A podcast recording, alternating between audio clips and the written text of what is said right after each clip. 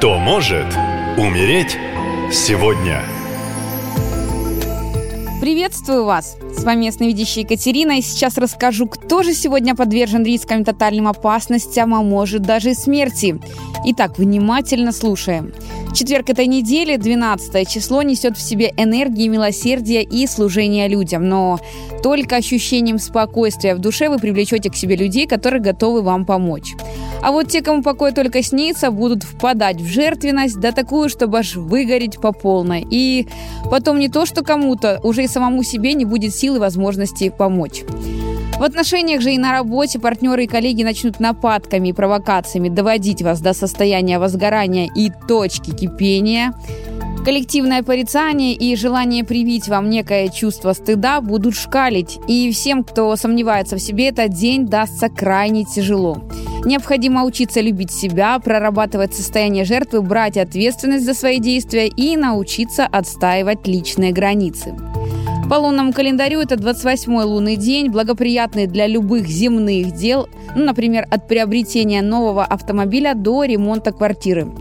Возможно появление некоторых, ну, не особо важных проблем, связанных с ослаблением здоровья. Полезно прислушаться к советам своих вторых половинок, и это пойдет на пользу и позволит избежать некоторых неприятностей.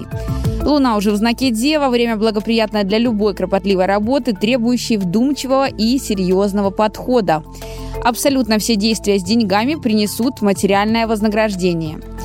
Ну а теперь максимальное внимание. Будьте предельно осторожны, если вы, лев, родились в год дракона и жили в неполной семье. Сегодня за вами буквально по пятам ходит смерть.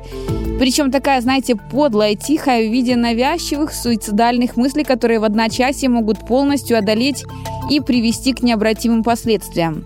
Постарайтесь в этот день находиться в людных местах, со снотворным не баловаться и не впадать ни в какие зависимости, будь то алкоголь или наркотики.